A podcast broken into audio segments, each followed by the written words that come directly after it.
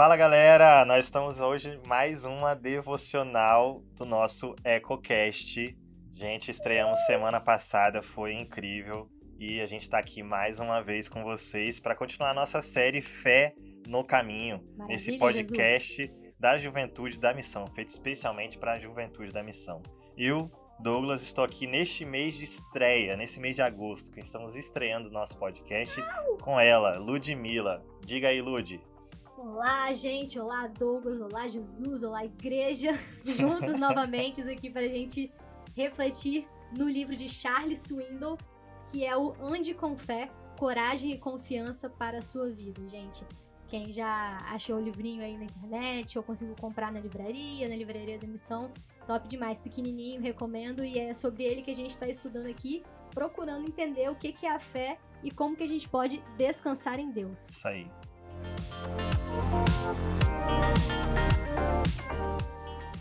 Lud, e hoje a gente continua com mais uma citação e hoje tá especial, eu sei que tá muito especial. Qual que é? Hoje tá especial porque foi um livro que eu li na quarentena, é um livro que eu levo pra minha vida, né? Não tão longa aí, gente, pelo amor de Deus, sou jovial. Mas é da Cory Tembum e ela fala o Cringe. seguinte: Nunca tenha medo de confiar um futuro desconhecido a um Deus conhecido. E ela, assim, não sei se a expressão é cringe, gente, mas ela gritou. Quem concorda, respira, porque é maravilhosa. Quando ela disse essa frase, foi num, conce... num- contexto, desculpa, muito complicado que ela estava vivendo, né? Ela passou pelos campos de concentração de Hitler e imagina, no meio da dificuldade, ela não sabia do- nem da hora seguinte, que dirá do dia de amanhã, mas ela conhecia o Deus que estava cuidando dela. Então, Senhor, me ajuda a chegar lá. Nossa, e assim, o contexto que ela fala uma frase como essa, assim, desafia qualquer pessoa, né? É, não que a é gente tenha como. Não que a gente tenha como colocar assim níveis de dificuldades, né? Cada pessoa percebe as suas dificuldades de uma maneira diferente. Mas o fato dela ter falado isso no contexto que você trouxe pra gente, cara, isso é desafiador. E traduz de uma forma assim muito clara uma angústia que a gente vive diariamente, que é essa sensação do futuro incerto. E que a todo tempo a gente está lutando contra essa sensação tentando controlar e colocar as nossas garras no futuro, do futuro, né? Colocar nossas garras aí na timeline é, que a gente está vivendo. Galera que está assistindo o Loki aí vai entender do que eu tô falando. Você está querendo aí controlar essa timeline que você está vivendo e você percebe que você não consegue. E aí isso gera um medo profundo na gente na hora que a gente está vivendo. E quando na verdade a própria Corey né, ressaltou isso de uma forma muito clara pra gente, que parece ser mais sábio, né? Parece, parece, parece ser mais sábio a gente confiar num Deus conhecido, né? Que é possível de se conhecer esse Deus, né? Que controla verdadeiramente todas as coisas. Ao invés da gente ficar se embananando com aquilo que é desconhecido, tentando controlar. Porque esse Deus que conhece todas as coisas, que controla todas as coisas, pode controlar e é soberano sobre o desconhecido pra gente. E é aquilo, né? Eu não sei o que eu vou passar, mas eu sei em quem eu tenho crido. Ó, É aí. fácil, às vezes, cantar, né? Tem um hino muito lindo, mas viver isso requer uma fé que eu quero aprender e é isso que a gente tá fazendo aqui. vamos E- junto.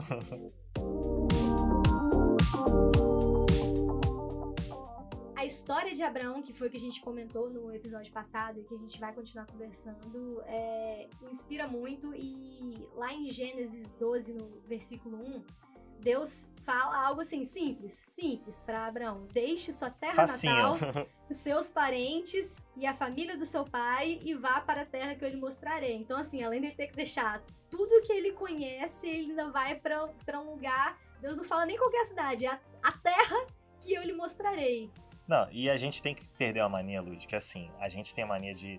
A gente já ouviu tanto essa história, né? Quem nasce, Sim. é nascido em igreja, ou se você tá um mês na igreja, talvez você já tenha escutado trocentas vezes já a história de Abraão, alguém já comentou com você. E a gente romantiza. A gente fala, poxa, caraca, Deus falou com Abraão. Nossa, lindo, Nossa, que chamado. lindo. Aí, poxa, ele saiu. Claro, claro que ele saiu. A gente romantiza. Como se assim. Como se Abra- Abraão fosse assim, um- um- uma espécie de, de ser totalmente diferente da gente. E, cara, basta a gente olhar pra nossa vida, pra vida das pessoas à nossa volta, e a gente percebe que, cara, esse foi um momento muito difícil. Esse foi um momento de tensão. Por mais que, beleza, Abraão pegou e foi. Mas, cara, ele com certeza teve incertezas. O coração de Abraão, com certeza, Quem não teria, É. né? A Passou terra que eu lhe mostrarei. A terra. Exatamente, você falou, a terra, a terra que ele mostrarei. Tipo assim, Deus não falou, ó, a terra é tal terra, você vai chegar lá em tanto tempo, vai te custar isso, isso aquilo, você vai encontrar essa, essa e essa pessoa. A porta é essa, a porta não é aquela. Deus não falou nada disso pra ele. Né? O relato que a gente tem em Gênesis é que Deus falou, vai e eu vou te mostrar. E, cara, é um, é um tom, assim, que pra gente, ah, Deus fala com a gente dessa forma também ainda hoje, né? Deus nos convida a se lançar é, em confiança, é, com a confiança nele. E ao mesmo tempo, da mesma forma que Abraão, a gente com certeza se sente da mesma forma. Tipo, caramba, Deus me chamou, e agora? Né? A ordem não parece tão clara. Como é que eu vou fazer isso? Será que eu não tô entendendo porque não tá tão claro? Será que Deus dev- deveria me dar algum detalhe além disso? Não tem clareza. E aí, será que é Deus, mesmo quando não tá tão claro? Essa também é uma pergunta que fica no nosso coração, né, Lud? Ainda tem um detalhe, né, que, que eu penso assim, bizarro. É, continuando nessa linha do ah, muitas vezes a gente romantiza uma história que a gente ouviu muitas vezes na igreja ou na EBD, mas colocando aqui é, em águas claras, né, por assim dizer. Abraão e a esposa dele, eles eram velhos. Eles eram velhos, eram pessoas que passaram anos e anos e anos é, vivendo no mesmo lugar. Provavelmente a vida inteira eles viveram no mesmo lugar, com uma rotina estabelecida, Uhum. já tinham relacionamentos, hábitos, é, cuidavam de, de pessoas, tinham os seus empregados lá trabalhando de uma forma específica. A vida tava rolando, né? E aí, de repente, eles são chamados para se movimentar, para sair dessa estabilidade, dessa zona de. Eu não diria nem zona de conforto, eu diria de uma construção sólida. Uhum. Porque não é um conforto, é, é fruto de uma vida inteira de trabalho, né? E assim, eu fico pensando porque na pandemia eu tive dificuldade de. Quem não teve dificuldade de Uhum. falar com os avós? Não, é que assim, não, é que agora tem que ficar em casa e tal. Porque são pessoas que, que já viveram tão mais que a gente imagina, né? Abraão e a esposa dele já, já tiveram tantas experiências com Deus. E aí, por um momento, talvez eles pensaram: não, é isso que Deus tinha pra gente. Mas não, Deus chama mais uma vez pra eles se movimentarem. É, é ousado, é um movimento ousado, mas com certeza é, eles eram humanos, como a gente, como eu, como você. Eles eram humanos. Não, provavelmente não foi um movimento simples, não foi confortável e como eu teria, provavelmente eles tiveram questões pra lidar. É, e eu confesso que assim, quando a gente para pra analisar de uma forma sincera, né, esse texto, essa cena, cara, eu, eu gosto das coisas organizadas. Assim, talvez a minha esposa discorde, que às vezes minhas coisas ficam meio bagunçadas em casa. Mas assim, com relação à vida, de modo geral, eu gosto de planejar, eu gosto de, poxa, tem que economizar aqui, tem que fazer aquilo, tem que comprar aquilo, aquilo outro. Pode ser que eu demore às vezes pra comprar, pode ser que eu demore, mas eu dou uma planejada ali. E você também, Planilha é, você também curte, né? A gente faz as Sim. paradas com planilha aqui na igreja, amor. Notion, né, e tal. Assim, a gente gosta das coisas meio alinhadinhas. Só que tudo que não teve nessa cena, aparentemente foi isso. Um planejamento, uma, um, assim, um cenário otimista, cenário pessimista. Teve a É. única coisa que a gente comentou na semana passada, né? Que é a obediência. Exatamente. certeza. Nó- De- é, Deus aí- não deu pista nenhuma, Deus deu uma chance pra eles serem obedientes. As circunstâncias eram insuficientes para eles tomarem a decisão. Acho que esse Sim. que é o ponto. Né? Pra gente que gosta de tudo planejado, é, a gente pode refletir em cima disso. A circunstância, tudo que tava falando à volta, não dava dicas para ele do que fazer. Mas Deus dava. Deus, diferentemente das circunstâncias que eram insuficientes para eles tomarem um passo, Deus era suficiente. Deus E- é um Deus conhecido. Exatamente. Assim como a Core maravilhosa. Maravilhosa falou. Então, assim, é esse, é, essa, é esse contraponto, né? Enquanto as circunstâncias nos dizem uma coisa, Deus é suficientemente maior e suficientemente conhecido para que a gente tome a decisão de obedecê-lo, mesmo sem entender, mesmo sem ter as colinhas sobre o que vai acontecer à nossa frente. Isso me lembrou até uma história de uma amiga minha que logo na pandemia, ah, antes da pandemia começar, ela se casou e ela e o esposo já tinham planos de se mudar para o Canadá. Uhum. Deus já tinha estavam orando já há um tempo. É, eles já estavam com tudo certinho. Ele foi em janeiro, só que ela não podia ir porque ela ainda tinha o último contrato de trabalho para entregar. A pandemia veio. E aí ela levou para Deus, né? Deus, e aí, sabe? É, o mundo tá todo incerto, eu, tô recém-casado, meu marido tá num país, eu tô no outro, e aí? Nossa. E ela se voltou para Deus e todos os planos dela, todas as planilhas dela, né? Uhum. Todo o orçamento foi tudo por água abaixo. Ela conseguiu um documento internacional que, que mostrava que ela precisava entrar no país por questão que ela estava separada da família dela, mas foi uma amiga que fez tudo pela fé, porque comprou a passagem, não sabia se iria conseguir entrar no país, é, chegou lá, teve um pouco de dificuldade, teve que conversar, mas conseguiu. E assim, Deus foi fiel em todo o processo. É, conversando com ela, ela testemunhou muito de tipo, eu não sabia se eu ia conseguir, mas Deus teve esse plano pra gente desde o início. Então, independente das circunstâncias, se ele se ele pede para você se movimentar, vai, porque ele já traçou o caminho e ele vai abrir as portas que vão ser necessárias para você alcançar. E isso me lembra, é, de fato, a Abraão, porque que loucura, né? Assim como minha amiga, não, você pegar um avião no meio da pandemia e tal, é, dois idosos se movimentando para ir para uma terra desconhecida. Eu fico pensando, as pessoas perguntando, ah, mas Deve beleza. que era doido, né? É, Assim. não, com certeza, porque imagina os empregados de Abraão, não, beleza, vou pegar as ovelhas aqui, pra onde nós vamos? Não, não sei, é pra terra que Deus Só falou, vamos, não, só bora. vamos. É que Deus falou que é, é a terra, mas qual terra? Não, não sei.